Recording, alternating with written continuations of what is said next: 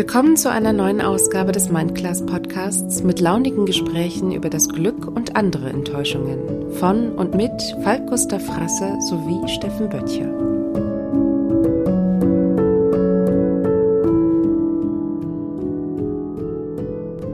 Du hörst gerade eine der ersten drei Episoden im Feed des Mindclass Podcasts. Diese drei Episoden bilden quasi die Vorgeschichte. Sie sind das, wie alles begann. Zugleich sind es drei Episoden meines Podcasts Fotografie tut gut. Da die Fotografie zwar unser kleinster gemeinsamer Nenner, aber nicht das Hauptthema dieser Episoden ist, laden wir dich ganz herzlich dazu ein, dich zu uns zu setzen. Hier kannst du schon eine Menge über uns erfahren und vor allen Dingen bekommst du mit, wie es zum Mindclass Podcast gekommen ist. Schön, dass du da bist.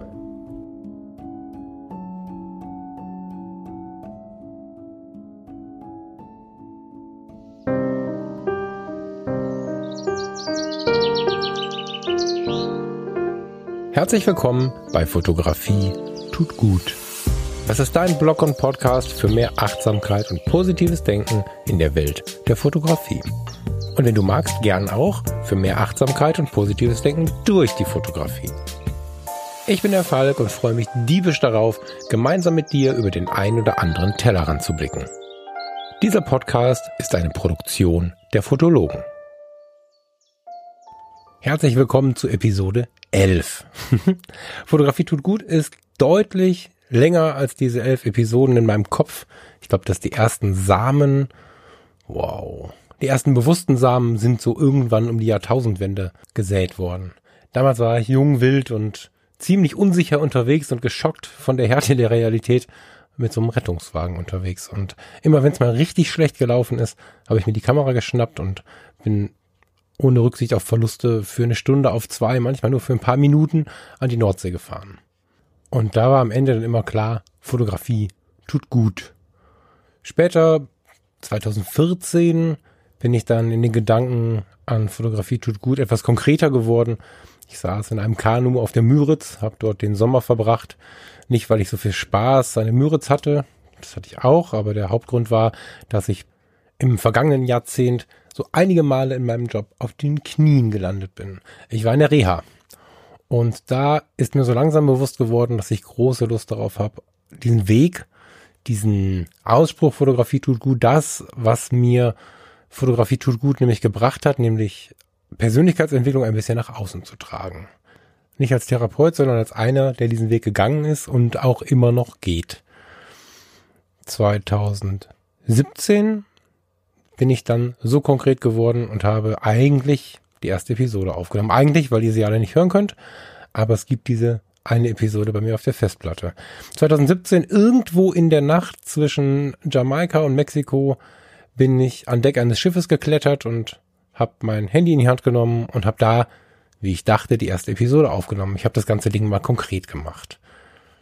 Während dieser Reise ist mir allerdings aufgefallen, da war sehr viel zu erleben. Es gab sehr viele intensive Begegnungen mit Menschen in diesem Teil Mittelamerikas. Da ist mir aufgefallen, es ist noch zu früh. Ich habe damals noch nach Endlösungen gesucht und war ganz verzweifelt, sie nicht zu finden. Inzwischen habe ich gemerkt, dass das Leben ein Prozess ist und dass es auch für den Gedanken an Fotografie tut gut sicherlich keine Endlösung gibt, sondern das ist halt ein Weg voller Veränderungen. Und damals schienen mir Veränderungen noch eine Bedrohung zu sein. Heute weiß ich, eine Veränderung ist eine Chance und so mit diesem Gedanken habe ich dann Anfang 2019 angefangen, ganz konkret Fotografie tut gut nach außen zu tragen. Schon in den ersten Episoden habe ich gesagt, dass ich nicht der Meinung bin, dass ich am Ende eines Weges bin. Ich habe betont, dass dieser Weg weitergeht, voller Veränderungen ist und sein wird und dass ich jeden, der zuhört, auf jeden Fall mitnehmen möchte auf diesem Weg. Ich versprach dir als Hörer authentisch zu sein. Und wenn ich mich mit Menschen unterhalte in diesem Podcast, dann werden es die sein, mit denen ich mich sehr auf Augenhöhe fühle. Und es werden die sein, mit denen ich privat ganz ohne Mikrofon auch meine Zeit verbringe oder verbringen würde. Heißt also, ich habe gesagt, hier werde ich mit besonderen Menschen sprechen und mit denen, die ich für ehrlich und authentisch halte. Genau so war auch die letzte Episode. Mit Steffen sprach ich von all dem, vom Wasser, vom Wind der Veränderung, von der Müritz, und es war ein richtig schöner Abend, an dem ich sehr schnell das Mikrofon vergessen habe. Weil es so schön war, freue ich mich ganz besonders heute Abend herzlich willkommen, Steffen zu sagen. Schon wieder. Hallo Steffen. Hallo lieber Falk, einen wunderschönen guten Abend in die Ferne, hier von der wunderschönen Müritz. Schönen guten Abend aus dem heute mal sonnigen Ratingen. Letztes Mal hat es ja geregnet. Ich habe ganz viele Mails bekommen, die sich gefreut haben, dass es so schön gemütlich war, dem Regen zuzuhören am Ende. heute scheint die Sonne. Wir können in Ruhe aufnehmen. Schön, dass du wieder da bist. Ja, mein lieber Falk, das, äh, das war auch das letzte Mal so ein wundervolles Gespräch. Und wir haben, äh, was wir, was wir jetzt ja auch mal aufdecken können, den, den Hörern ähm, nach unserem Gespräch irgendwie noch, glaube ich, wenigstens eine Stunde am Telefon gehangen und mhm. haben weitergequatscht. Mhm. Ähm, und äh, irgendwann hast du dann gesagt, wir könnten eigentlich noch eine Podcast-Folge draus machen. Da habe ich gesagt, weißt du was, wir machen gleich ein paar mehr draus. Wir machen nicht nur eine draus, wir machen jetzt, wir, wir spielen das, das Spiel jetzt einfach mal. Ja. So. Sehr gut. Das ist tatsächlich sehr spontan, freut mich aber und ich finde es wirklich schön. Deswegen herzlich willkommen in meinem Baby. Dann ist das jetzt wohl erstmal unser Baby. Ach, du, ich könnte, ich, also nichts Schöneres hätte ich mir vorstellen können. Ich habe die letzten Jahre in diesem Podcast Game ja immer so, bin ich im Kreis getanzt, weil ich hatte ja schon mal einen Podcast, haben wir letztes Mal drüber gesprochen und dann ähm, war das so, dass ich dachte, ah, jetzt haben sie alle einen Podcast, jetzt machst du keinen Podcast und lässt dich immer mal einladen irgendwie. Ähm, ja, und jetzt ähm, fand ich unser Gespräch so schön und du bist ja nun doch meine, mein, einer, einer der Podcasts, die ich immer unterwegs gehört habe. Und Dankeschön. hey, Wahnsinn, jetzt bin ich, bin ich mit dabei. Das ist schön. Wir zwei. Und ich habe mich so lange gewundert, warum er keinen macht. Und dann ist es nur der Stolz, weißt du, Steffen? das ist, ich habe mich wirklich ja, Ich habe gedacht, alle machen, ja, ich, alle machen Podcasts. Dann denke ich, jetzt muss ich ja auch noch einen machen. Aber viel schöner ist es, wenn ich, wenn ich sozusagen mit dir zusammen jetzt hier ins Wasser tauche und wir ein bisschen unten durch, durch äh, die Gefilde tauchen und uns immer mal Signale geben. Das finde ich sehr, sehr schön. Ja, ich mag die Idee von, von Gemeinsamkeit, weil, weil ich finde, es gibt ja diesen Spruch, zwei und zwei macht drei. Oder mhm. zwei und zwei macht eins. Habe ich beides schon mehrfach gehört. Und äh, beides heißt ja nichts anderes als, als äh, jetzt ist da der Volk, jetzt ist da der Steffen. Aber zusammen gibt es ja nochmal ein völlig neues Gebilde. Ein neues Gebilde, was sich ja. nochmal neu entwickeln muss, was ähm, Veränderungen durchmacht und so. Und das finde ich halt super spannend an solchen Doppelprojekten. Ja, ne, zumal ähm, ich teilweise bei den Podcast-Folgen, bei den letzten immer gedacht habe, ach, da hätte ich noch gerne was zu gesagt oder oder da habe ich noch eine Idee. Und dann, ich glaube, dass das ganz gut ist, wenn man nochmal noch mal so einen Sidekick hat, wo man wo man nochmal auf eine Idee kommt oder das äh, die gerade nochmal weiterspinnt, nochmal abbiegt. Und ähm, ich glaube, das ist auch ganz gut ist, wenn man mal so ein so ein Korrektiv hat. Also du wie ich, also ne, ich weil weil ich denke ja auch viel nach und ich fand immer, dass deine Gedanken irgendwie in eine ähnliche Richtung gingen, aber mhm. dann doch sich anders auflösten. Das mochte ich immer sehr.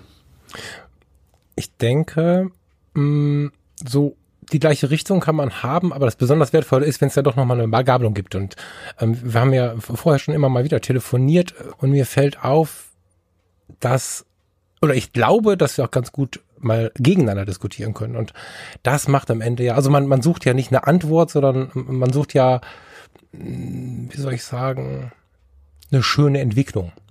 Und darauf freue ich mich total. Als, als du von dem Boot gesprochen hast, zum Beispiel, habe ich gedacht, ja, machen wir in zwei Wochen. Passt jetzt mit Terminkalender nicht, aber so haben wir es jetzt auch gelöst. Also wir sitzen jetzt erstmal quasi in einem Boot und dann in der Zukunft auf einem Boot. Aber das denke ich führt zu was. Da müssen wir das Mikrofon mitnehmen, auf jeden Fall. Ja, na, das, das ist ja kein Problem. Es wird nur plätschern und, aber das wird schön. Und der Wind wird fauchen und so. Ach, herrlich.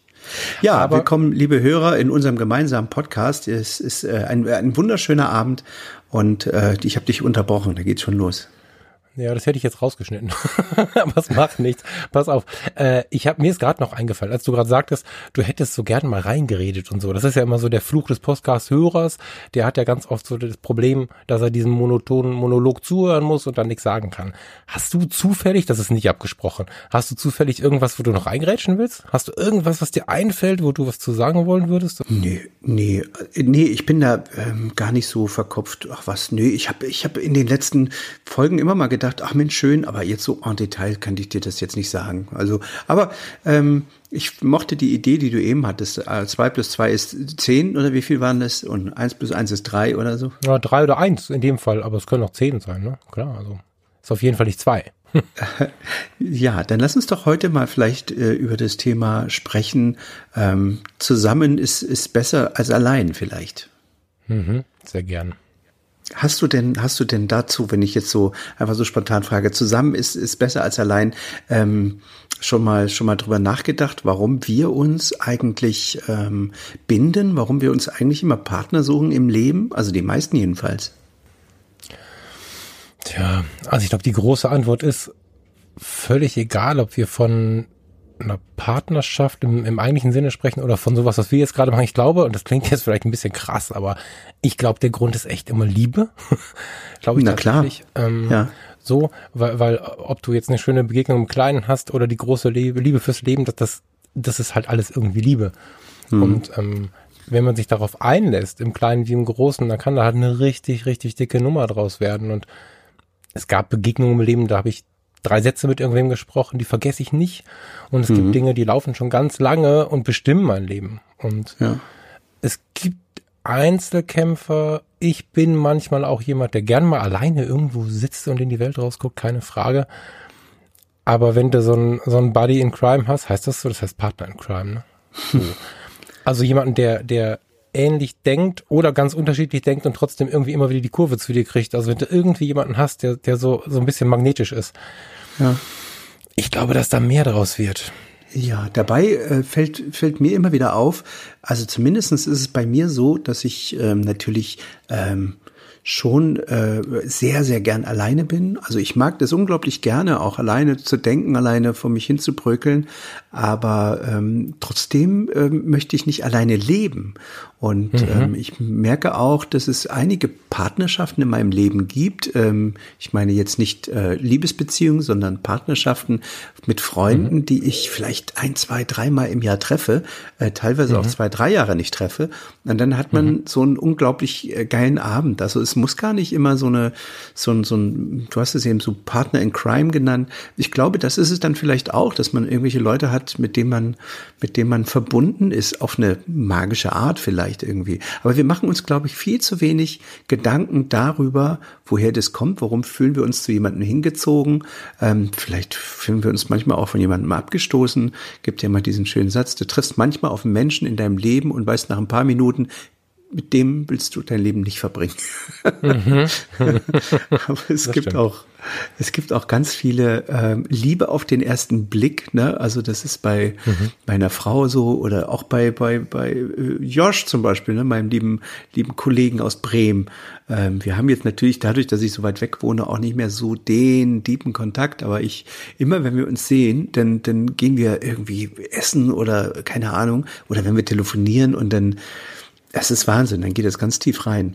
Ähm, ich glaube, das kommt, ähm, also ich glaube nicht, ich, ich habe mir viele Vorträge von dem ähm, äh, Dr. Gerald Hüther angeguckt. Kennst du den? Nee. Nee, das ist ein, das ist ein Hirnforscher. Und da gibt es, von mhm. dem gibt es auf, auf YouTube unfassbar viele Vorträge, kann man sich äh, angucken. Und ich höre dem auch so wahnsinnig gern zu. Und ähm, der hat zum Beispiel in einem Vortrag ganz gut erläutert, woher das kommt, dass wir uns eigentlich immer Partner suchen oder woher wir das beziehen, dass wir, dass wir sozusagen, ähm, ähm, er nennt es die Verbundenheit, ist so das, das, oder, ne, ist so das Urgefühl, also dieses Zugehörigkeitsgefühl, ähm, was wir in uns haben, dass wir zu jemand zugehören wollen, auch zu einer Gruppe oder sowas, hat ganz viel damit zu tun, dass wir aus einer Welt kommen, in unserer, also in der vorgeburtlichen Entwicklung, die untrennbar mit einem anderen Menschen verbunden ist, also aus dem Körper unserer Mutter jetzt. Ne? Also in unserer mhm. Entwicklung, also in unserem, in unserer vorgeburtlichen Entwicklung kannten wir erstmal nur, auch, also kurz danach, äh, Nähe, Fürsorge, Liebe und ähm, diese, diese Netzwerke, die sind in der vorgeburtlichen Hirnentwicklung schon so tief angelegt, dass sie nie wieder verschwinden. Und deshalb sehen wir uns unser Leben lang nach, nach diesen Werten, Nähe, Fürsorge, Liebe. Und ähm, darum suchen wir uns dann auch irgendwann einen Partner. Und es ist eigentlich auch grausam zu sehen, wie es unsere Gesellschaft fertig bringt, dann die Kinder in ihrer Entwicklung äh, später dann in ein völlig anderes Wertesystem zu zwängen und äh, in so ein Werte, Wertesystem, was dann auf Leistungsdruck und Konkurrenzdenken aufbaut. Ähm, also ja, man kann es ja so sagen, man, wir hetzen irgendwie indirekt unsere Kinder aufeinander los und wundern uns, warum die Welt auch immer so ein bisschen ein Stück weit grausamer wird. Und wir, wir alle spielen irgendwie dieses Spiel mit durch, durch unsere Denk- und Verhaltensmuster. Ähm, und ich glaube, also je mehr ich mich da mit beschäftige und je mehr ich mir ihm dazuhöre, desto mehr ähm, muss ich das bestätigen oder möchte ich das bestätigen? Ich habe, das hatten wir in der letzten Woche so ähnlich schon, äh, in der letzten Episode so ähnlich schon. Ich habe das Gefühl, dass wir da aber gerade wieder ein bisschen weicher werden. Auf der einen mhm. Seite wird's härter, auf der einen Seite ja. werden immer noch Zügel angezogen. Also es ist so eine, ich, ich habe so zwei Welten in meinem Umfeld. Einmal die, die immer noch die Zügel enger ziehen, die immer noch mehr reinschütten wollen in dieses äh, schon volle Gefäß, in dieses mhm. volle Wissensgefäß, in dieses Leistungsgefäß. Und es gibt die, die sprechen wie du oder die im Ansatz sich für diese Dinge interessieren, die, die vielleicht noch wollen und noch nicht können oder schon wollen, aber noch nicht können. Ich habe ein bisschen die Hoffnung, dass diese, dieser, ja, jetzt war es eine Zeit lang Hype, diese, diese, hm, es ist nicht mehr schlimm, wenn du dich um Persönlichkeitsentwicklung kümmerst. Es gab eine Generation, da konntest du nicht zum Psychologen oder Psychiater gehen, da konntest du nicht in den Spiegel schauen und wenn du dir einen Fehler eingestanden hast, dann warst du schwach. Mhm. Und diese Dinge nehmen gerade hart ab. Das ist schon mein Eindruck. Und ja. ich glaube, dass das ein kleiner Teil oder eine kleine Rettung sein kann. Das wird nie alles erledigen, aber ich glaube, dass wir da auf einem gar nicht so schlechten Weg sind, weil sich immer mehr Leute erlauben, sich daran wieder zu erinnern. Ja. Ähm, das diese, diese Mutterliebe, die du gerade angesprochen hast, finde mhm. ich super interessant. So tief wäre ich jetzt gar nicht reingegangen, finde ich richtig gut. Äh, ich war jetzt noch so irgendwo in dem, im Neandertal. Ich wohne ja fünf Kilometer entfernt. Mhm. Und wenn wir in die Zeit gucken, sind wir immer bei diesen Gruppengefügen. Und ja, ähm, da ist es ja auch so, ne, dass wir genau. einfach miteinander überleben mussten und uns gar nicht erlauben konnten, irgendwie, heute sagen so viele Menschen, ist mir egal, was andere denken, halte ich für eine, habe ich auch schon mal gesagt, halte ich aber für eine, oder in gewissen im gewissen Prozentsatz für eine Trotzaussage, weil am Ende wollen wir ja dann doch gefallen. Es wirkt nur nicht sonderlich stark, wenn wir das sagen. so. Ich glaube auch, dass das ein Stück weit ähm, die, ähm, wie soll ich sagen, der, der, der, große Überlebensplus der Menschheit ist, äh, des, des Homo sapiens, dass er Solidargemeinschaften gebildet hat. Mhm. Ähm, ich meine, das machen ja, machen ja viele Tiere ne, im Rudel, dass sie Solidargemeinschaften bilden, ähm, dadurch natürlich stärker gegen, gegen Feinde mitunter sind. Ähm, mhm. Aber ähm, wenn du dir mal, ähm, wenn du mal rauskommst aus unserer, aus unserer Gesellschaft, ähm, wo die Solidargemeinschaft ja mittlerweile komplett ähm, äh, vergessen wurde. Ne? Also wir schicken ja unsere und die unsere unsere die alten Menschen ins Altenheim, ähm, mhm. die jungen Menschen äh, gehen in den Kindergarten, damit man bloß wieder arbeiten kann. Und wehe jemand sagt, äh, ich bin äh, lieber Hausfrau und Mutter, dann dann ist das, dann wird man schon schräg angeguckt ähm, mhm. oder ne und und wenn ich wenn ich, ich weiß ja, dass ich jetzt in den letzten Jahren sehr oft in Vietnam war, wenn du das mal mhm. siehst, wie selbstverständlich und normal das in anderen Völkern ist. Also wenn ich jetzt äh, in Vietnam da bei den ethnischen Minderheiten bin, da oben in den Bergen, ähm, mhm. wo, wo es völlig normal ist, dass, dass sich Solidargemeinschaften bilden, dass sich, ähm, da sind drei, vier, fünf Generationen. Das hat natürlich auch damit zu tun, ähm, dass die, dass die ähm, sehr natürlich auf eine Art aus unserer Sicht arm sind. Also ich sage immer aus unserer Sicht, weil aus ihrer Sicht sind sie das gar nicht, weil sie diese ähm, äh, diese Faktoren ähm, gar nicht selbst so sehen. Also da habe ich habe ich ganz viel gesehen, gesprochen und drüber nachgedacht oft. Ähm, also sie selber empfinden sich gar nicht als arm und sie denken denken ja gar nicht in solchen Kategorien wie sie wie wir. Aber ähm, ich schweife ab. Also diese diese ähm, Solidargemeinschaften und dieses Zugehörigkeitsgefühl, das hast du in, in Völkern, die noch nicht so westlich versaut sind, ähm, sehr, sehr viel stärker. Und das ist abgefahren, Absolut. wie, ja. Wie, wie sehr zum Beispiel jetzt, ich kann es jetzt durch in Vietnam sagen, äh, je mehr, weil ich mich da jetzt nun oft, weil ich da jetzt oft war, äh, je mehr äh, Westen oder je mehr westliche Wertesysteme ähm, in die Metropolen kommt, desto mehr äh, fangen die natürlich auch in den Metropolen, also Ho Chi Minh City und, und Hanoi, irgendwie dann auch mhm. an, diese Wertegemeinschaften, diese Solidargemeinschaften zu verlassen.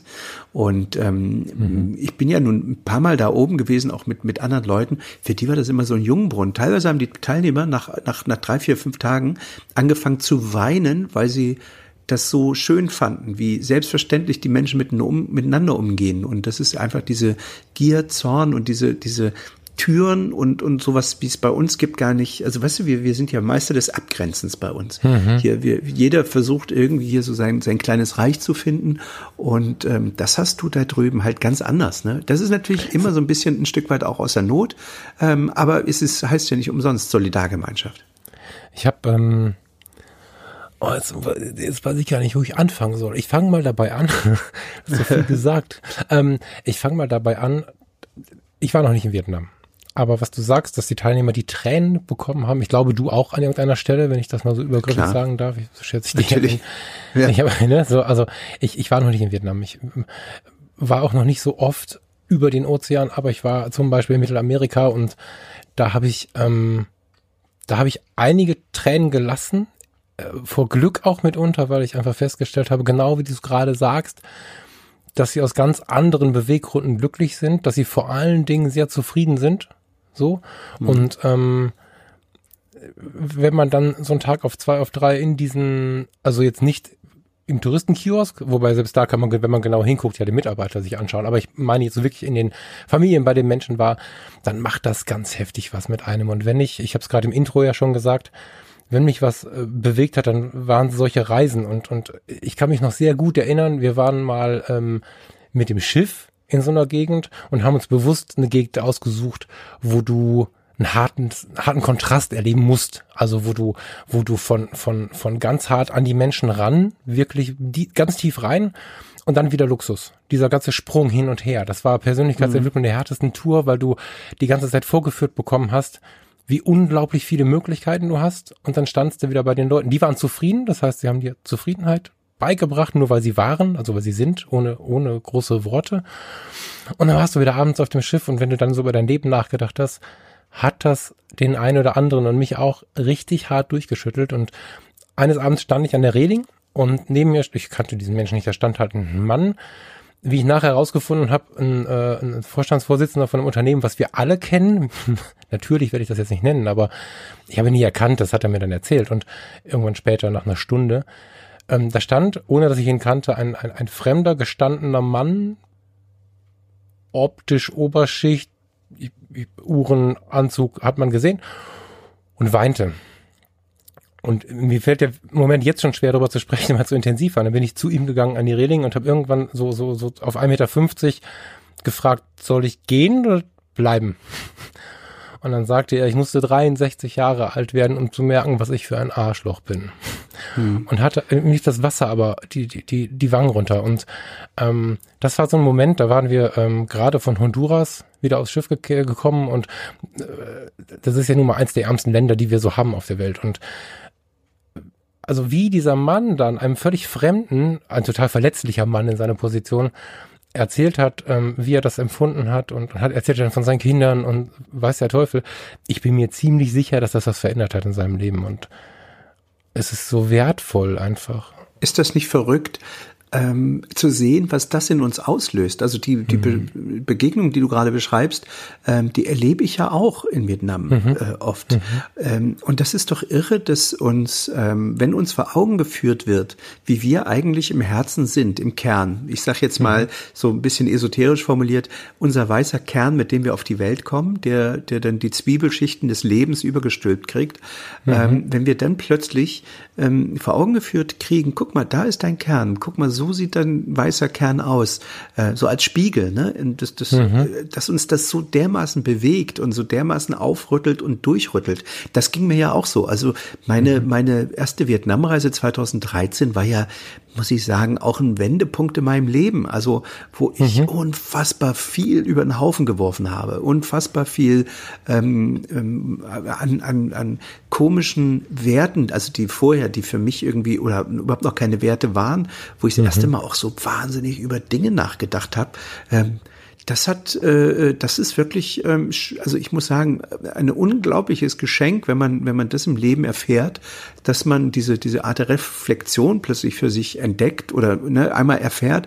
Ähm, und das, das ist äh, ähm, ganz toll, also auch zu sehen hinterher, wie sich Menschen durch die Reise verändern. Auch, ich meine, der Typ an der Regeling, der kommt ja auch nach Hause und hat zumindestens mal äh, drüber nachgedacht, äh, dass das so irgendwie nicht weitergehen kann. Und vielleicht, ja. wenn es nur ein kleines bisschen Veränderung ist, dann ist ja auch schon gut. Aber wenn ich jetzt sehe, mal rückblick, rückblickend, wie viele Leute ähm, jetzt, mit denen ich in Vietnam war, alleine nur die äh, ihr Leben verändert haben oder dies ja in Myanmar, das ist Wahnsinn, wirklich. Also es ist wirklich, und, und ich ja sowieso, also ich habe ja ähm, ähnlich wie du auch mein Leben komplett auf links gedreht irgendwie. Was dieses Land oder ich sage jetzt mal, es geht gar nicht so um das Land, sondern das Vorführen des eigenen weißen Ichs Weißt du, was mhm. ich meine? Total. Also dieses, dieses Reingucken in den Spiegel und eben nicht das Gesicht zu sehen, sondern das zu sehen, was in dir schlummert, mit, womit du auf die Welt gekommen bist. Und ähm, das ist, das haut dich um. Das ist, das ist wirklich ähm, plötzlich äh, dreht. Guckst du mit anderen Augen, guckst du dann in die Welt raus. Ich habe irgendwann gesagt, ich habe Heimweh. Das passt ganz gut ja. zu deinem weißen Kern, wie du ihn nennst, weil ich, ähm, ich habe ich hab mich ja schon ein paar Jahre vorher damit beschäftigt, dass das so nicht weitergehen kann, aber habe so die Kurve halt nicht richtig gekriegt. Ne? Ich hatte immer hier eine ja. Idee und da eine Idee und hab, hab, das waren schon große Schritte, das soll es gar nicht kleiner machen. Also äh, dieser Sommer da in der Müritz, äh, witzigerweise ja wirklich, wie lange, wie weit ist dieses, diese, diese Reha-Klinik entfernt von dir? Das sind das wahrscheinlich kein Kilometer oder so. Ja, ähm, das, das war schon, ähm, das war schon ein großes Kino, aber mhm. die ähm, Reisen, die mir dann wirklich hart den Spiegel vorgehalten haben, ähm, die haben es dann gemacht. Das, das mhm. muss ich wirklich sagen. Also gar nicht, ich will gar nicht dem Insta-Hype, äh, du musst jetzt äh, an dem und dem Punkt stehen, das ist völlig egal, sondern der Kontakt mit Menschen aus diesen Kulturen hat's gemacht. Ich habe früher schon, ich habe ja Flüchtlingshilfe gemacht, schon in ganz frühen Jahren, ähm, war beim Caritasverband angestellt äh, zum Bosnienkrieg zu der Zeit und so. Also andere Kulturen an sich in meinem Umfeld hatte ich auch schon, aber es war interessanterweise ich wollte gerade Endstufe sagen. Also es war, es war die Krönung, dann wirklich in diese Kulturen einzutauchen, da wo sie hingehören, bei sich zu Hause, wo sie herkommen, als Gast mal zu sein und nicht irgendwie mhm. der, der sich hier sicher in seiner Welt bewegt und dann irgendwem mal hilft. Das ist schön, mhm. aber das ist eine andere Haltung. Und wenn du dann auf deren Erdboden wandelst und dich mit denen beschäftigst, dann bist du der, der zu Besuch ist. Und das ist das, was mir ganz, ganz viel ähm, oder was in mir ganz viel Sehnsucht geweckt hat, äh, zu diesem, zu diesem, ja, weißen Kern hast du es genannt, nach Hause zu kommen einfach. Ne? Nicht, mhm es wurde lange Zeit so laut gesagt, du musst deine Meinung haben. Es war eine ganze Zeit stark, vielleicht nur in meinem Umfeld, weiß ich nicht, aber äh, Meinungen, Statements äußern zu können, diese zu verteidigen. Und ähm, wenn man dann so von der einen Kultur zur nächsten Kultur zur nächsten Kultur kommt, stellt man ganz schnell fest, dass das alles so kleine Modeerscheinungen sind, die mit dem eigentlichen Leben so gar nicht viel zu tun haben, sondern hm. Das, das wahrhaftige in den Spiegel gucken und, und diese Suche nach dem Reinen wieder, das ist das, und nach dem Ich. Also sich auch hm. erlauben, man selbst zu sein. Ne, das ist, genau. ähm, ich, ich, also in der Eigenschaft, glaube ich, den Punkt werfe ich mal kurz rein, schätze ich uns auch ähnlich ein. Ich bin jemand, der durchaus meine Träne lassen kann. So. Der große Junge aus dem Rettungsdienst war jetzt im Erleben der Menschen nicht unbedingt der, der da jetzt in den Raum, also ich, ich habe natürlich im Einsatz keine Schräge gelassen, das macht man dann nachher in Ruhe, aber äh, das passte halt nicht ins Bild, ne, so. Ja. Äh, damals durchtrainiert, dicke Karre, rotes Licht, äh, blaues Licht auf dem Dach und das war ja so ein Heldending irgendwie und dann war ich aber der, der gerne mal, bis heute gerne mal eine Träne lässt, aber in vielen, vielen, vielen Lebensphasen habe ich das versteckt. Und mhm. ähm, jetzt gerade, wo ich mich ein bisschen mit Italien beschäftige, weil ein Teil meiner Familie daherkommt und ich nichts darüber weiß, ähm, stelle ich fest, dass, dass solche Eigenschaften, wie ich sie habe, zum Beispiel da relativ normal sind. Da kommt der härteste Typ mit seinem Alfa Romeo um die Ecke und wenn der dann seine Mama sieht oder in irgendeiner Form gerade mal traurig oder auch einfach nur gerührt ist, dann weint er halt. Und hm. das sind keine tausend Kilometer. So, und da muss man sich, glaube ich, mal bewusst werden, wie viel wir aus unserem direkten Umfeld übernehmen, ohne uns selbst zuzulassen. Das ist auch mhm. wieder dieser weiße Kern, den halt zu lassen, wenn er will.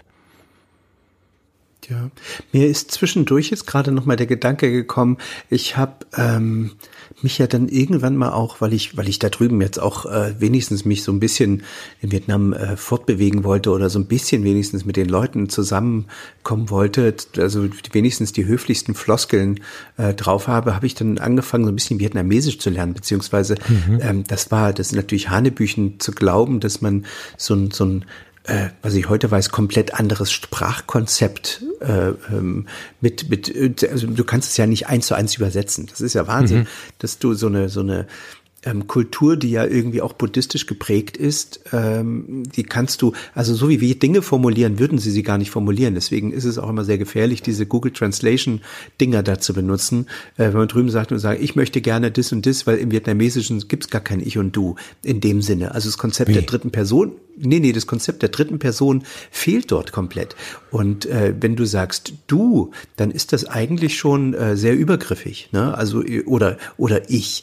Also wenn du wenn du was sagst oder irgendwas willst, dann dann ordnest du dich immer in ein großes Wir ein, zum Beispiel, ne? Also das, du, das ist nicht so, dass du ähm, also von, von dir redest, sondern ähm, das geht damit los, dass es zum Beispiel in den, in den, in den, das, das habe ich bei meinem ersten Besuch oder bei meiner ersten Tour in Vietnam total den falschen Hals gekriegt. Ähm, das sind alles Onkel und Tanten. Und ich habe immer gedacht, das sind riesige Familien, bis ich irgendwann mal Jahre später, zwei Jahre, drei Jahre später, merkte, das sind gar nicht Verwandte, sondern das ist eine normale Anrede, Onkel und Tante. Also wenn du jetzt ja. zum Beispiel draußen auf der Straße jemanden triffst und willst ihm nach dem Weg oder nach der Zeit Zeit fragen. Ähm, und der ist so, so ungefähr so ein bisschen älter als du, so zehn, also so ich sag mal so zehn Jahre oder so, dann nennst du den Onkel oder Tante oder die. Ne? Und wenn die, wenn die jünger sind, dann sind die eben kleiner und äh, wenn du kleiner bist und du hast einen, der ein bisschen größer ist, dann ist der großer oder große. Ähm, dann gibt es noch äh, Oma, Opa, also so, ne, das sind so respektvolle Altersunterschiede. Ähm, oder Brud Bruder, Schwester. Also wir wären jetzt Brüder, so ungefähr gleich alt, so ein bisschen, ne, plus minus zehn Jahre. Da bist du Bruder oder Schwester. Und das hat gar nichts mit dem Verwandtschaftsgrad zu tun, sondern es ist der Umgang miteinander.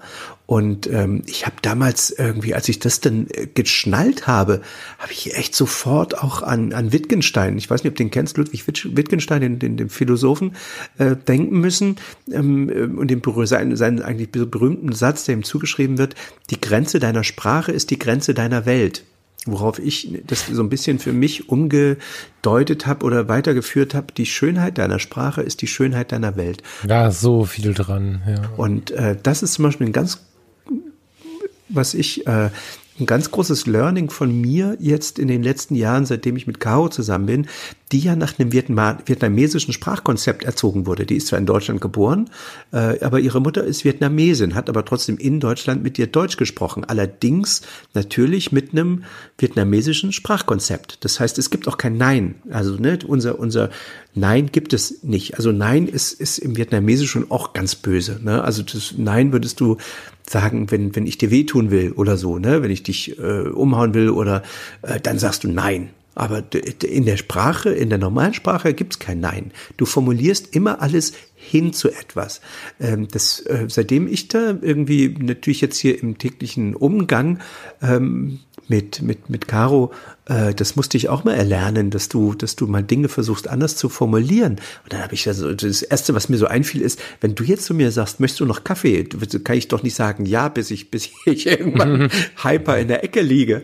Ähm, dann sagt sie, nee, im Vietnamesischen würde man in Airflow formulieren, heb dir doch äh, was für später auf oder ähm, gib doch jemandem anderen noch etwas mehr. Also man formuliert es einfach anders, positiver, schöner ähm, und nicht so, also. Da erkenne ich tatsächlich deine Kommunikation wieder, das ist ja spannend. Ja, das ist, das ist was, was ich, was ich, wo ich tatsächlich auch drüber nachgedacht habe. Ähm, sei es bei der letzten Aufnahme oder vorher am Telefon, ähm, ich konnte es noch nicht in Worte fassen, aber jetzt erkenne ich das. Spannend. Ja, und ich habe mich da sprach, sprach, ja, sprachlich durch, durch Caro in den letzten äh, Jahren natürlich schon verändert. Also ich habe früher unfassbar geflucht. Ne? Also ich habe unfassbar. Ähm, ähm, ja, ich weiß. das ist, äh, ja, es ist deutlich zurückgegangen. Ähm, das passiert mir immer noch, aber ähm, seitdem ich äh, angefangen habe, mich mehr damit zu beschäftigen, weil, weil was dann passiert ist, dass du, ähm, wenn du drüber nachdenkst, wie du antwortest, äh, und sagst, okay, ich, ich äh, formuliere meine Dinge jetzt nicht mehr weg von etwas, sondern nur noch hin zu etwas, fängst du an, drüber nachzudenken und äh, drüber nachdenken heißt ja reflektieren.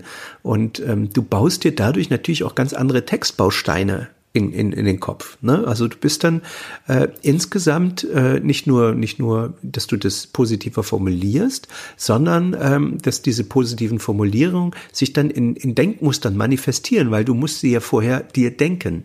Ne?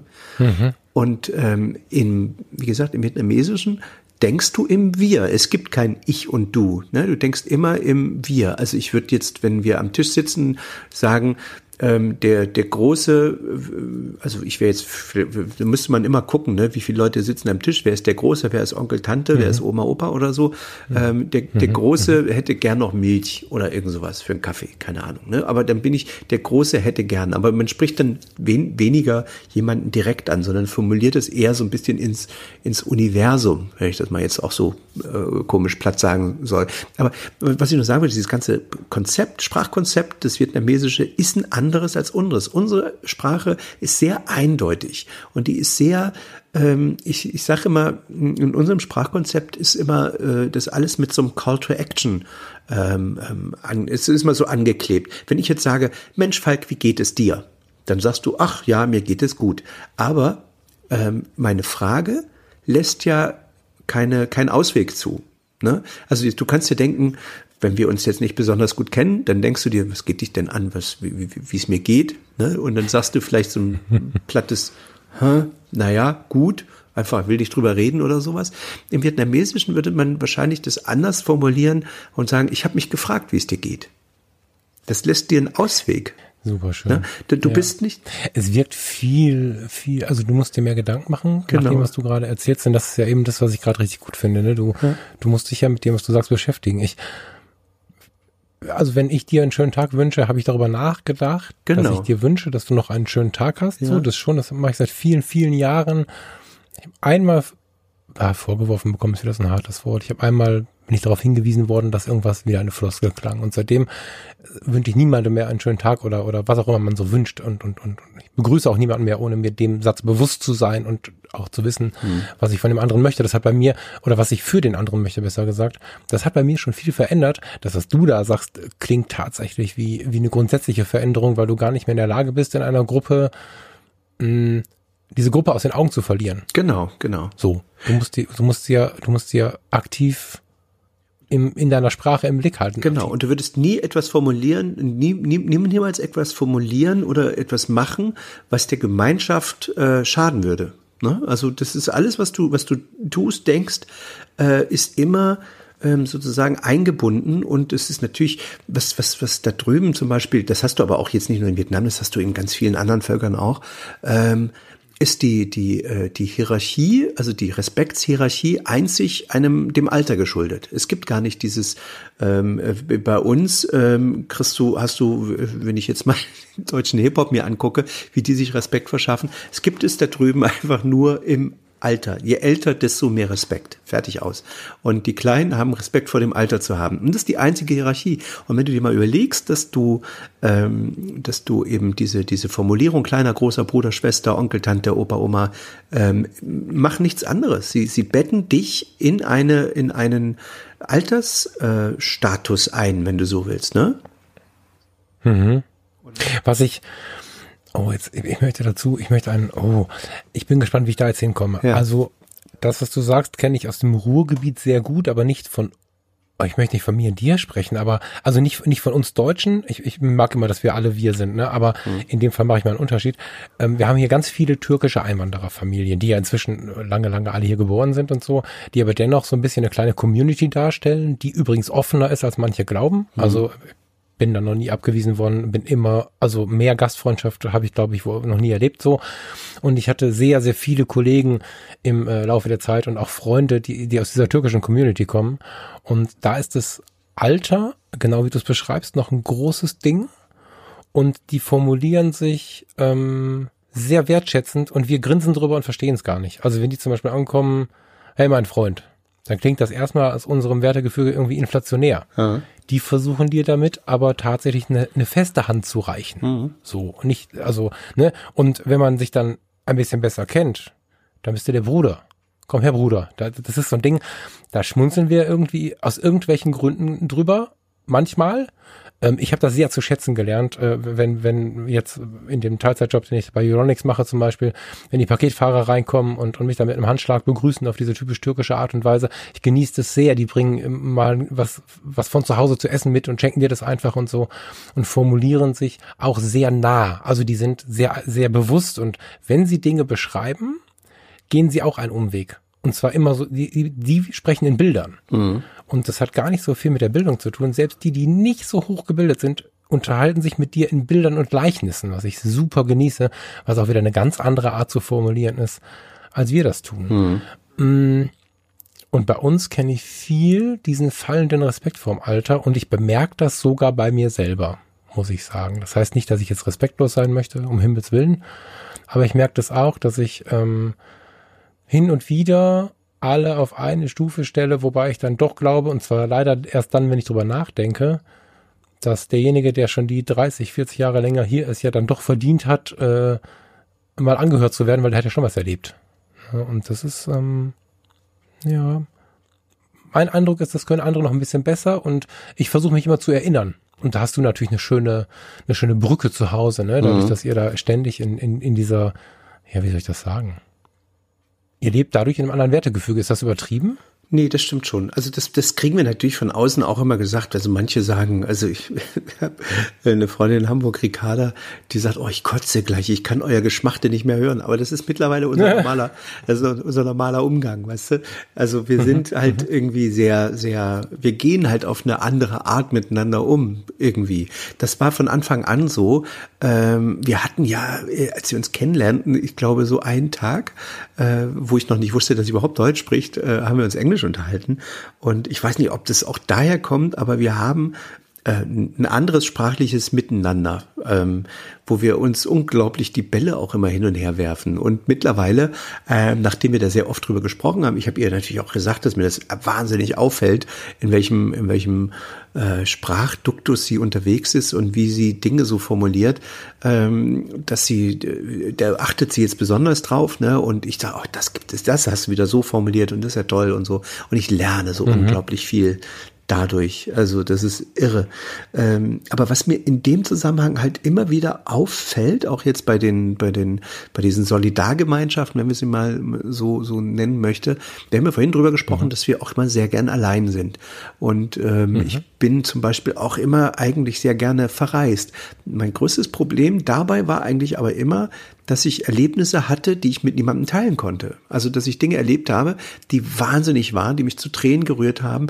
Ähm, aber wenn du dann da alleine bist und du machst das alles mit dir selbst aus und du hast niemanden, mit dem du das am Ende teilst, dann ist es doch eigentlich auch gar nicht mal so, äh, so, so, wie soll ich sagen, so wertvoll. Ja, ist vielleicht doch wertvoll, aber es ist äh, viel schöner. Also wenn du, wenn du, auch wenn du traurig bist, dass du Leute haben, hast, die dich auffangen vielleicht oder dass du drüber reden kannst mit irgendjemandem. Ne? Und, und ähm, das ist ja auch irgendwie das, was wir beobachten, wenn die Leute alt werden, älter werden oder ihren Partner verlieren im Alter, ähm, dass sie dann eigentlich auch äh, immer mehr nachlassen, ne, mental irgendwie mhm. und sich selbst immer mhm. mehr aufgeben. Ähm, also ich glaube, um mal wieder zurückzukommen, ähm, äh, dieser philosophische Gedanken, wir kommen alle aus, äh, aus einer Welt, in der wir untrennbar mit einem anderen Menschen verbunden war, waren, ne, im Körper, im mhm. Körper unserer Mutter.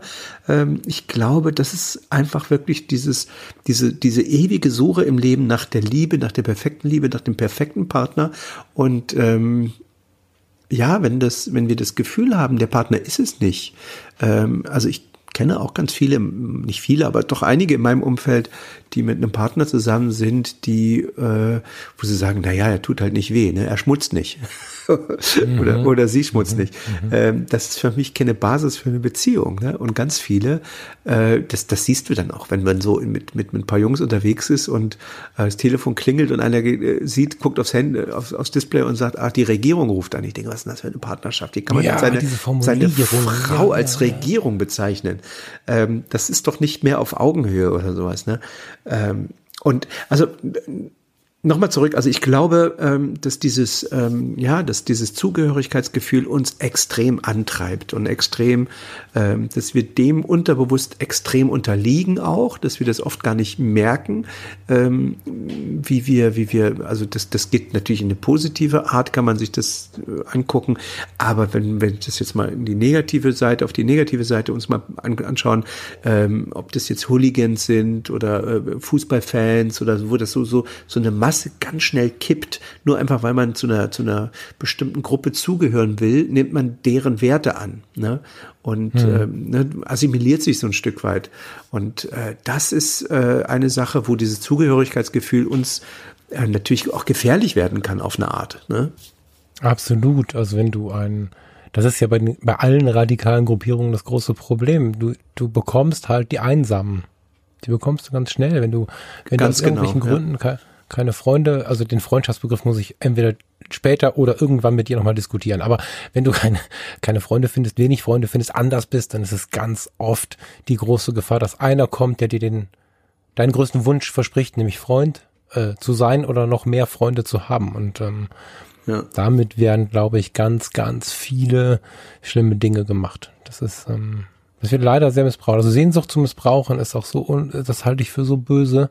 Mag nicht so viel negativ sprechen, aber das ist was, was ich wirklich für eine böse Sache halte, wenn man, wenn man Menschen lockt, die eh schon einsam sind. So, ja. das ist, ähm, aber lass mich kurz nochmal, ich muss lernen, dir dazwischen zu gehen. Lass mich kurz nochmal ähm, auf die ähm, Einsamkeit und das Zusammensein wollen eingehen, weil ähm, wenn ich eins gelernt habe, ähm, so gerade in den, in, den, in den letzten Jahren jetzt mit Farina, ähm, du, du musst ja nicht einsam sein, also oder andersrum. Ich habe gelernt, dass es unglaublich gut ist, zusammen alleine sein zu können. Und das erlauben sich aber viele Paare nicht. Und ich möchte immer so im Kontakt den Leuten irgendwie so zwischen den Zeilen vermitteln, dass es total schön ist. Ich will jetzt nicht den, den Belehrenden machen, der denen dann erzählt, mach mal anders, aber wenn du es wenn du es schaffst, so eine Reise, wie wir gerade die Reisen durch die Welt irgendwie beschrieben haben, ähm, oder, oder was auch immer im Alltag zu tun, ähm, gemeinsam und dennoch alleine sein zu können, dann hast es halt, glaube ich, in weiten Teilen geschafft. Also es ist ja so, natürlich findet immer irgendeine Form von Kommunikation statt, aber im Mutterleib ist ja nicht so, als dass wir uns unterhalten hätten, gefragt, wie das Wetter draußen ist, sondern, sondern das ist ja, das ist ja eine andere. Ähm, das ist eine Kom eine Kommunikation auf der Subebene einfach. Das ist Liebe. Ne? Also das ist ja so die, genau. das ist die kleinste, also die schönste und einfachste Kommunikation Liebe. So. Genau. Das merkt man. Und wenn ich jetzt auf einem Hügel am Ende der Welt stehe oder äh, nee, wenn ich auf einem Hügel am anderen Ende der Welt stehe und etwas ganz Beeindruckendes erlebe oder erlebt habe, dann kann ich alleine sein, während ich meinen kompatiblen, also meinen, meinen passenden Menschen, meinen anderen Teil dann im Arm habe oder wenn er auf dem Felsen sitzt, 20 Meter weiter. Aber ich mhm. kann mit diesem Menschen zusammen gut einsam sein. Also ich glaube zum Beispiel, dass, dass wenn man so diesen Frieden mit sich und dem anderen gefunden hat, ich habe es sehr geschätzt, wenn ich, wenn ich äh, mit einem guten Freund mal ruhig sein konnte. Ich bin mhm. ja jemand, ich sabbel viel. Du hast gerade auch angemerkt, kurz bevor wir auf Play drücken, und ich verkopfe immer mal die Dinge. Und ich schätze es unglaublich, wenn ich mit einem Menschen ähm, so viel Vertrauen aufgebaut habe. Und das ist eine warme Empfehlung für jeden, der, der seine Partnerschaft ähm, leben möchte. Das ist, das ist so ein Ding für mich, das muss halt gehen. Du musst zusammen schweigen können, ohne dass es peinlich ist. Ja. Und das muss nicht nur in der großen Liebe so sein, sondern auch bei Freunden. Wenn wir beide aufs Boot gehen und wir wollen mal gerade nicht reden, dann kann ich mir, wenn wir keinen Zeitdruck haben, gut vorstellen, dass du dich vorne an, an wie heißt das, an, an die Spitze setzt und da ein, ein Bier, ein Wasser, einen Tee trinkst und ich hinten ähm, was auch immer mir angucke mhm. und man einfach die Welt anschaut. Das sind so Dinge, ähm, da braucht man, glaube ich, eine ganze Zeit, um da hinzukommen. Ich habe da jetzt, bin auch 40 jetzt und habe es jetzt gefunden. Aber das ist so meine Form von Idealismus, von, von, von Ideal. Da glaube ich, irgendwo da sitzt der Frieden, dass man zusammen auch einsam sein kann und Wenn ich dir da noch mal einen, einen Gedanken äh, geben äh, darf. Ähm, viele verwechseln, verwechseln diese, diese, diese Liebe auch mit Besitz. Ähm, mhm. Und das ist das eigentlich, was du gerade be beschreibst. Ne? Also in vielen Partnerschaften, äh, das ist mein Mann, das ist meine Frau. Also diese, diese, dieses, ähm, das ist, gehört jetzt mir und nicht zu mir. Das zu wird immer schnell verschluckt. Ähm, ich glaube, dass es da ganz viele, ganz viele Partnerschaften gibt, ähm, wo diese, dieses, ja, dieses, dieser Besitz sozusagen ähm, des, des Gegenübers auch irgendwie eine große Rolle spielt. Also ähm, der Mann gehört zu mir oder die Frau gehört zu mir ähm, und Vertrauen ist ja wohl irgendwie die die größte, die größte, der größte Sockel, den man braucht irgendwie in der, mhm. in der Partnerschaft. Ne? Und ähm, da, das trifft sich ganz gut mit dem, was du sagst. Also dieses, äh, man muss auch mal alleine in der Partnerschaft sein dürfen. Mhm. Natürlich darf man das. Man muss nicht immer die ganze Zeit irgendwie aneinander rumklammern. Und oftmals ist es so, dass viele dann auch äh, sagen, ach, der sieht mich gar nicht mehr oder der liebt mich jetzt gar nicht mehr oder so. Ähm, oder sie liebt mich nicht mehr oder ähm, ich merke das gar nicht mehr so richtig. Das, das, sowas kann sich mal einschleichen. Ähm, aber es darf halt nicht so, so ähm, so ja, besitzergreifend sein. Ne? Also dass man sagt, oh, wir müssen jetzt aber, äh, weil das gehört sich so und ich muss jetzt, du gehörst doch mir und äh, so. Ne? Also deswegen finde ich diesen diesen diesen Gedanken irgendwie ganz interessant. Und du hast eben mal im Nebensatz gesagt, lass uns doch mal später irgendwann diesen äh, die Definition eines Freundes oder über die Definition eines Freundes reden. Das würde mich mal interessieren, was du ähm, ja wohin du da gehen willst. Das resultiert aus einem Gespräch neulich, wo wir wirklich ähm, zu dritt, oh je, wir haben Stunden zusammengesessen, ganz, ganz intensiv. Ähm, ich, ich bin ein Mensch persönlich, ich habe, ich kann nicht gut mit Erwartungen umgehen. Also mit, mit zu hohen Erwartungen. Ich kann nicht gut damit umgehen, wenn jemand sich vor mich stellt und sagt, du musst dich aber meinem Wertegefüge anpassen. So, das, also das versuche ich jetzt gerade so mal zusammenzusetzen. Und es ist nicht selten so im Leben. Ich glaube, da spreche ich nicht nur aus meinem Leben, sondern vermutlich für jeden anderen. Es gibt diese Kontakte im Leben, die man sehr schätzt, wo man ähm, den Kontakt halten möchte. Ich auf meine Weise, andere auf ihre Weise. Wo aber das Gegenüber sagt, ey, hallo, wir sind Freunde, du hast mich letzte Woche nicht angerufen, du hast mich vorletzte Woche nicht angerufen. Ich hatte übrigens Geburtstag und du hast nicht dran gedacht, was auch immer. So. Mhm. Und ähm, ich, ich finde so dieses Schubladenziehen oder dieses, nein, das ist Schubladen, das ist das falsche Wort. Diese Bedienungsanleitung, wie man denn ein guter Freund ist, das finde ich ganz schlimm.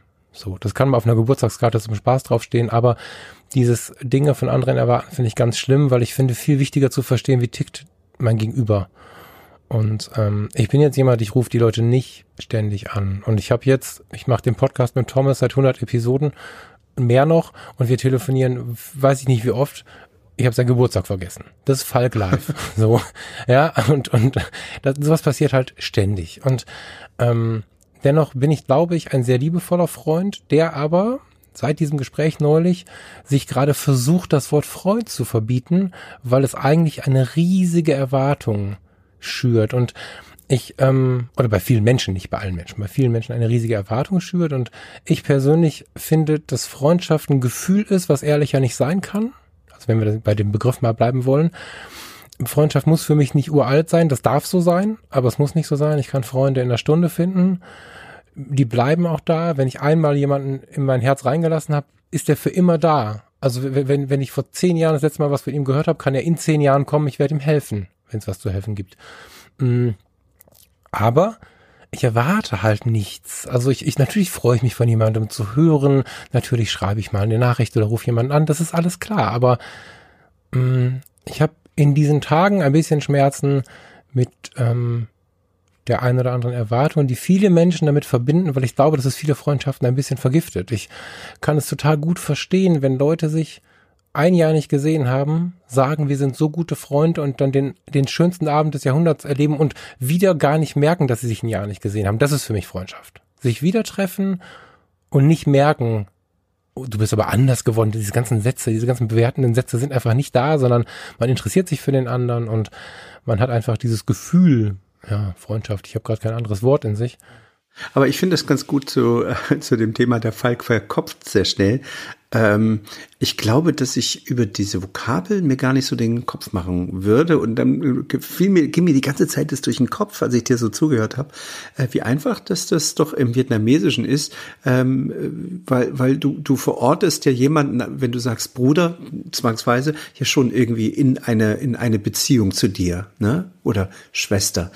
Ähm, und äh, nur ist es dort eben eben keine Abhängigkeit. Ne? Also du hast da höchstens, äh, naja, vielleicht so eine Art ähm, sprachlich-gesellschaftliche Abhängigkeit, dass es eben kein Nein gibt. Mir ist das da drüben passiert, dass ich nach dem Weg gefragt habe und mich wunderte, warum dieser Typ mich an die Hand nimmt und eine, eine Dreiviertelstunde äh, mit mir durch Hanoi läuft, mich, mich ab, abgibt, äh, wo ich hin will, sich verbeugt und, und, und geht. Und ich dachte, warum hat der da, der ist jetzt wirklich eine Dreiviertelstunde mit mir durch die Stadt gelaufen, weil er mir nicht erklären konnte, wo es lang geht. Ne? Mhm. Das war einfach seine sprachliche, die sprachliche Barriere.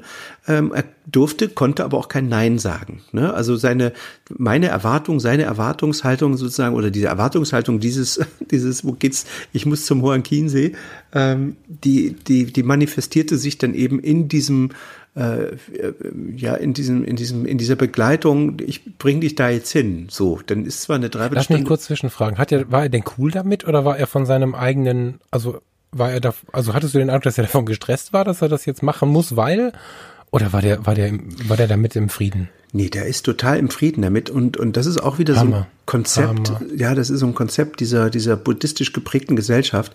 Ähm, du, du, sammelst ja Karma-Punkte. Ich weiß nicht, das hast du vielleicht schon mal gehört, was Karma ist. Das ist, mhm. ähm, im Grunde heißt Karma nichts anderes als Handlung. Ne? Also im Buddhismus unterscheidet man so zwischen der Handlung des Geistes, der Rede und des Körpers. Und alle Formen des Handelns erzeugen natürlich irgendwie Prägungen, ähm, aber diese, diese, dieses Karma, es läuft ja so, dass du quasi im Buddhismus eigentlich hier auf der Welt oder nach dem Gedanken des Buddhismus ist hier auf der Welt, äh, verbringst du einen Teil sozusagen äh, oder verbringst dein Leben hier, aber das ist eben äh, nur, nur ein Teil deiner, deines Seins. Ne? Das heißt, du kannst ja, du kommst ja irgendwann wieder und je nachdem, wie viel Karma-Punkte du gesammelt hast, wirst du quasi im nächsten Leben dafür beschenkt. Und wenn du wenig Karma-Punkte gesammelt hast, dann wirst du vielleicht, ähm, ja, dann werden dir deine Probleme sozusagen durch dich selbst vor Augen geführt, wenn du so willst. Also äh, man kann jetzt mal, ich höre das ja ganz oft, dass Leute sagen, so ein Quatsch, da kann ich ja. Aber wenn man dieses, diese Idee im Kopf mit sich rumträgt, ne, ob man jetzt esoterisch ist oder nicht oder was auch immer, aber wenn du weißt, du bist jetzt hier ähm, und äh, diese Zeit, die solltest du so ausfüllen, dass du ein Nutzen für andere bist, ein guter Mensch. Ne? Also da sind wir wieder bei dem bei dem schönen Spruch der der ähm, ähm, na, wie heißen sie? Bin jetzt ver ähm, verlasse jeden Ort besser, als du ihn vorgefunden hast. Pfadfinder fehlt mhm. mir das Wort. Ne? Also ja. verlasse ja. diesen Ort möglichst besser, als du ihn vorgefunden hast. Im Leben, wie auch immer. Ähm, und das ist im Grunde beschreibt Karma. Und das heißt, wenn du eine Dreiviertelstunde jemanden durch die Stadt bringst und du hast so wahnsinnig Karma-Punkte gesammelt dafür, ähm, dann, dann ist das für dich natürlich irgendwie eine Chance. Oh Mann, ich habe die Chance gekriegt, ganz toll viele Karma-Punkte gesammelt zu haben. Mhm. Und jetzt überleg doch mal, was diese, was dieser Gedanke mit einer Gesellschaft macht, wenn du ihn durchziehst. Genau. Ne? Genau. Das, das, das, also wer jetzt nicht ins nächste Leben schauen kann, weil er das irgendwie jetzt nicht auf die Kette kriegt, so auf die Schnelle beim, beim Hören des Podcasts. Ich, ich lebe das ähm, mit Blick auf dieses Leben und erkläre das gerne mit dem Blick auf dieses Leben. Das mit Ding mit dem nächsten Leben ist dann für Fortgeschrittene. ich ähm, erlebe immer wieder, ich glaube, ich glaube, manche sagen das Gesetz der Resonanz. Ja, genau. Genannt, ne? genau. Ich es erlebe immer, immer wieder, dass ich, wenn ich in den, ähm, wie soll ich das sagen, wenn ich die Welt positiv lebe, also gar nicht erlebe, weil das ist ja mhm. eher passiv, sondern lebe, also aktiv, dass da was zurückkommt. Also seitdem ich gesagt habe, ich möchte jetzt was verändern und aufgehört habe, den ganzen Tag zu heulen, wie schlimm alles ist. Und das Heulen ist jetzt was negativ konnotiertes. Wem es gerade schlecht geht, der soll sich davon jetzt bitte nicht irgendwie angegriffen fühlen. Mhm. Nachdem ich aufgehört habe, immer nur zu beklagen, wie schlimm alles ist und gemerkt habe, okay, pass auf, ich ändere jetzt mal irgendwas, kleiner Schritt, ein Schritt, irgendwas, so.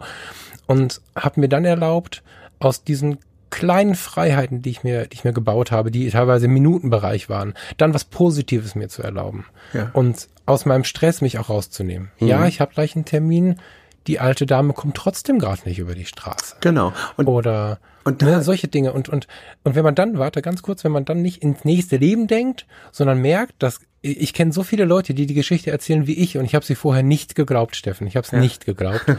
Wenn du anfängst, positiver zu leben, so erlebe ich das gerade ganz intensiv, dann wird das ganze Leben positiver. Dir begegnen die Menschen anders. Wir sprachen letzte Episode schon davon, äh, dass wir irgendwie äh, was aussenden und dann natürlich auch was zurückbekommen. Wenn du positiv durch die Welt gehst und vielleicht nicht nur guckst, was in meinem nächsten Leben, sondern einfach mal versuchst, hart positiv zu sein, ähm, Karma-Punkte zu sammeln, kann man es gerne nennen, dann wird das Leben auch netter zu dir. Ich kann es dir nicht erklären und, und, und es ist eine hochphilosophische Geschichte, aber mein Leben ist um doppelte schöner geworden und es hat sich in ganz, ganz, ganz weiten Teilen aufgelöst, was nicht entknotbar schien. Vor wenigen Jahren noch. Ich glaube- Mit einer positiven Sicht. Ich glaube, dass ähm, ganz viel im Grunde schon damit beginnt, oder ne, wenn wir jetzt mal über Achtsamkeitsübungen in der Praxis reden, dass deine Hilfe grundsätzlich mal nicht mehr an Bedingungen geknüpft wird. Also wenn du jemandem Genau. hilfst, ne, dieses Genau. ich muss da was zurückkriegen für oder auch keine keine also keine Bedingungen stellen, aber auch nichts dafür zurück erwarten, weil das wird dir entweder im nächsten Leben oder in diesem Leben äh, zuteil, wie auch immer. Ähm, uns wir selber und das merken wir immer wieder, wenn wir ähm, Menschen helfen, macht uns das ja viel glücklicher als uns selbst, wenn man uns hilft zum Beispiel. Ne? Also wenn, wenn ähm, ich habe mich immer immer diebisch gefreut. Ich habe manchmal so, das das habe ich dann so ähm, Blumenguerilla genannt. Also ich habe teilweise wirklich bin ich durch die Stadt, also als ich noch in Hamburg gelebt habe, äh, ist schon ewig her, habe ich immer so Blumensamen irgendwie an Verkehrsinseln ausgesät, einfach so. Diese Und- Blumenbomben habe ich auch gehabt. das finde ich herrlich. mich Ja, riesig gefreut darüber, wenn dann da irgendwas gewachsen ist und sowas. Ähm, ja, oder ich habe äh, äh, ja ein, teilweise auch albern ein kleines Gedicht geschrieben und an der Laterne geklebt oder sowas und habe mich gefreut, Mhm. wenn die Leute beim Warten irgendwie den Leuten beim Warten an der Ampel einen, einen, ja, einen kleinen Gedanken schenke oder sowas. Egal. Aber Ja. ähm, eben dieses, ich glaube, dass der erste Schritt wirklich ist, okay, versucht mal einfach, egal was ihr tut, es nicht an Bedingungen zu knüpfen. Ne? Also helft Menschen einfach mal bedingungslos. Da hatten wir jetzt letzte Mal auch schon darüber gesprochen, bedingungslose Liebe. Ne? Wir, wir knüpfen unsere Liebe an andere oftmals auch an Bedingungen. Das ist, das trifft sich wieder ganz gut mit deinem Freundschaftsbegriff, den du eben hattest. Ähm, aber eben wirklich Hilfe einfach äh, bedingungslos zu geben. Es macht in den Schattensituationen auch groß was aus. Es gibt Lebensphasen. Ich hatte mal eine ganz weise polnische OP-Schwester, mit der ich ganz viel gearbeitet habe, die Erika. Die Erika hat mal, ähm, die hat ganz oft, wenn, wenn, wenn irgendwie ganz schlechte Stimmung im Raum war, wenn es böse wurde unter den Kollegen, dann hat sie äh, mir zugeflüstert, lass sie und ärger dich nicht, sie sind noch nicht so weit. Das ist gut, ja. ja. Das war, das war süß und sie sprach auch immer von, von, von ähm, verschiedenen Ebenen der Persönlichkeit und so. Und die hat mir eine Menge mitgegeben, muss ich sagen. Und ähm, die hat das mit mir in Gedanken, wir hatten irgendwann einen Nachtdienst und viel Zeit, hat es mal umgedreht. Wenn du anfängst, positiver auf die Welt zu blicken, den Leuten zu helfen, ohne dass du gerade was von ihnen zu erwarten hast, ganz wichtig. Leider ist das gar nicht so selbstverständlich, wie, wie sich das für mich heute anfühlt. Es ist ja umgekehrt auch so, dass viele Leute mh, Dinge nicht tun, also negative Dinge nicht tun, weil sie erwischt werden könnten. Dafür könntest du ins Gefängnis kommen, dafür kannst du Ärger bekommen. Das ist ja gar nicht die Frage. Ne? So, das ist ja gar nicht die Frage, sondern wenn du das im Positiven lebst, fällt mir auf, die, die Leute, die ich beobachte, aber ehrlicherweise auch bei mir selbst, ähm, schon, schon eine ganze Zeit her, ich frage mich, bei nichts kann mich jemand erwischen. Ich, ich kläre die Dinge, die ich tue, mit meinem, mit meinem, mit meiner Gewissen. Persönlichkeit, mit meinem Ich ab, aber es gibt nicht die Situation, und das, da meine ich gar nicht mich, sondern alle, die das so leben, die hören auf, sich die Frage zu stellen, was kann mir passieren, wenn? Das gibt's gar nicht mehr, sondern die wollen abends in den Spiegel gucken können. Und dann kann ich das nicht mitnehmen, was da liegt. Egal wie günstig das ist oder egal wie sehr keiner zuguckt, das bleibt da jetzt liegen. Und wenn es jemand vergessen hat, dann gucke ich mal, ob ich nicht irgendwas tun kann, dass das wiederfindet. Und das ist so eine Umkehr, die äh, oft vergessen wird bei der ganzen Geschichte. Die, glaube ich, ist extrem wertvoll. Ja. Ich glaube, äh, was mir gerade da noch einfiel, weil du das so so äh, erzählt hast, was was mir in Vietnam, was mich oder in Hanoi extrem beeindruckt hat, ähm, äh, weil du sagtest, einfach mal Dinge tun, die einem das Gewissen sagt oder sowas. Die machen dort ganz, ganz viel für ihre Seele, also im positiven Sinn. Mhm. Ähm, ich bin nachher neu gekommen und dann sagte der, der, der Heiko zu mir, ähm, also der da jetzt schon eine ganze Weile lebt, zu dem wir da immer äh, gefahren sind, äh, du geh mal einfach 6 Uhr morgens da äh, zu dem, äh, zu dem Denkmal da hinten, hinterm See. Und da bin ich dahin und ich war echt beeindruckt. Die stehen da morgens halb sechs um sechs, äh, haben sich einen Lautsprecher hingestellt und dann tanzen die so 30, 40 Paare teilweise, wow. ähm, aber tanzen, also Walzer. Ne? Mhm. Äh, einfach mhm. nur, um gut in den Tag zu kommen. Und dann sind die teilweise um sechs Uhr morgens mit gestärktem Hemd und Pomade im Haar und ähm, sind tanzen. Und das, du kannst dir nicht vorstellen, wie dich das in den Tag bringt, auch alleine durchs beim, beim Zugucken. Also ich bin da wirklich immer mhm. wahnsinnig gerne hingegangen, habe mich da mhm. hingesetzt mhm. und dachte, ist das schön. Einfach, die, die tanzen sechs Uhr morgens und gehen danach zur Arbeit. Da sind wir wieder, wir haben ja eben drüber gesprochen, anderen Menschen zu helfen, ne, was, dass, dass uns das wahnsinnig gut tut. Und wenn wir was für mhm. uns selber tun möchten, auch, ähm, und wir können anderen nicht helfen, dann tanzt doch einfach mal. Geht, macht mal Dinge irgendwie, die, ähm, ja, die auch für die Gemeinschaft irgendwie was, was Besonderes oder was Tolles sind. Mhm. Ich, ähm, dieses Gutes tun kollidiert ja oft mit unserem Stress. Ja.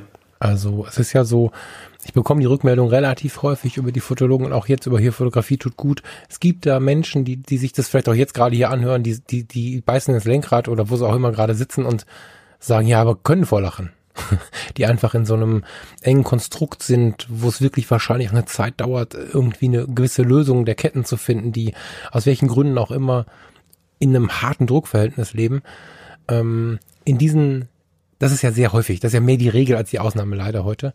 Und da ist es ja nicht so einfach, das zu tun, was wir hier gerade beschreiben. Oder beziehungsweise ich glaube, es ist einfach, man muss es sich aber erlauben. Aber gerade so in den ganz harten Dingern, ist es was, was was verändern kann. Also ich habe ja zum Beispiel im, im Rettungsdienst immer wieder erleben müssen, dass hier im Ballungsgebiet, Ruhrgebiet, Rheinland, ich bin in Düsseldorf und in Ratingen gefahren, mh, Menschen entweder im Berufsverkehr am Straßenrand liegen können oder in der Fußgängerzone, ohne dass sich jemand um sie kümmert. Offensichtlich mhm. verunfallt, es ist einfach niemand da. Mhm. Oder wenn Leute da sind, stehen sie 30 Meter entfernt oder fahren weiter oder oder. Ich habe nicht selten ich habe erlebt, dass viele Leute in ihrer Unfallsituation oder in ihrer Krankheit alleine waren. Und irgendwann kam ein, ein Mann auf die Rettungswache, das war Heiligabend, da hatte ich Heiligabenddienst, und er hat in der Leitstelle nachgefragt, ob wir denn da sind, also ob es quasi die gleiche Besatzung, der er schon mal begegnet ist, war. Und er hat uns einfach eine Kleinigkeit gebracht, irgendwie was zu essen und, und Kuchen und so. Das passierte immer mal so an so Feiertagen, wenn wir Dienst hatten. Und dann kamen wir ins Gespräch und ich habe halt gefragt, wie er jetzt auf die Idee kommt. Also ich wollte immer wissen, was ist der Beweggrund, jetzt irgendwas zu bringen. So, weil, weil Danke sagen ist halt relativ selten, nur an solchen Tagen kommt es dann raus. Und ähm, der erzählte, ich konnte mich nicht erinnern, weil es halt schon eine Zeit her war, dass er äh, Ersthelfer war bei einem unserer Einsätze und dass er die letzten drei Male, die er irgendwo, er war Handlungsreisender, sagt man, Handelsreisender, wie sagt man? Also er war mhm. unterwegs äh, im Namen äh, seiner Firma, viele, viele Kilometer im Jahr und er ist dreimal vorbeigefahren und hatte immer Bauchschmerzen über Wochen und Monate und hatte jetzt mal angehalten und ähm, kam auch von wo ganz anders. Also der kam dafür nach Ratingen gefahren und ähm, hat halt erzählt, dass dieses eine Mal anhalten, dieses eine Mal was Gutes tun, erst eine Entschuldigung war für die letzten drei Male. Und als er dann aber wieder losgefahren ist, hat er sich richtig befreit gefühlt und der beschrieb auch, dass äh, es für ihn so eine kleine Lebensveränderung war, sich dann mal wieder zu erlauben, egal was drumherum für ein Druck besteht, einfach mal was Gutes zu tun. Und so wurde aus einer eigentlichen Selbstverständlichkeit, die ihm dreimal gar nicht möglich war, plötzlich so eine, also selbst der härteste Typ hat was davon und es geht ihm gut. Du musst ja nicht immer bedingungs, also wir haben viel von bedingungslos gesprochen, aber es darf sich auch schön anfühlen zu helfen. Also ich habe nichts dagegen, wenn jemand was Gutes tut, äh, weil es sich schön anfühlt. Das ist so. Das ist auch ein belohnendes Gefühl, was man dann bekommt. Ja, natürlich, klar. Und das ist, äh, ist auch völlig legitim. Also ich meine, wenn man ähm, dadurch der Gemeinschaft äh, oder man ist ja selber Teil der Gemeinschaft, ne? wenn man sich selbst ähm, dadurch auch ein gutes Gefühl gibt. Ich meine, das, wir können ja zurückgucken. Das gibt's, sowas gibt's ja irgendwie in jeder Religion. Ne? Also wir wir ähm, Buße tun äh, oder oder ne, Dinge von der Seele reden. Also das das findest du ja überall. Also, aber ich glaube, das ist so ein Korb, ähm, den, den den machen wir ein anderen Mal auf. Ähm, Falk, wollen wir es nicht zu lang werden lassen? Guck mal, wir sind jetzt schön bei einer Stunde und ich glaube, ähm, da werden noch so viele tolle äh, Folgen kommen. Ähm, ich glaube, wir können, wir können äh, mal unsere Hörer mit diesem wunderschönen Gedanken äh, nach Hause entlassen oder in, in, in die Welt entlassen, ähm, doch einfach mal bedingungslos zu helfen, bedingungslos ähm, anderen Menschen etwas Gutes zu tun und nicht immer alles an Bedingungen zu knüpfen. Das ist doch eine schöne Achtsamkeitsaufgabe. Das ist eine super schöne Achtsamkeitsaufgabe und ich bin immer ein Freund davon, das mitzubekommen. So, jetzt haben wir in unserer Veränderung noch nicht alles ausgebaut, aber es gibt zum Beispiel diesen Instagram-Account, wo man was drunter schreiben kann. Es wäre ganz schön, jetzt äh, per E-Mail ist mal schwierig, wenn dann so 40 E-Mails kommen, aber wenn ihr uns irgendwo findet auf den Social-Media-Kanälen, dann schreibt uns mal was dazu. Fände ich persönlich super schön, da nicht nur im Dialog mit Steffen zu stehen, sondern das so ein bisschen zu öffnen. Das wäre ein Geschenk. Genau. Mein lieber Falk, es war ein wunderschöner Abend wieder mal. Ähm, Vielen Dank. Ich bin mir sicher, da werden, da werden noch sehr viele andere kommen. Dann schlafen Sie wohl, wo auch immer Sie sind. ich wünsche dir und allen, die zuhören, einen tollen Abend und eine schöne Zeit. Bis zum nächsten Mal. Bis zum nächsten Mal. Tschüss.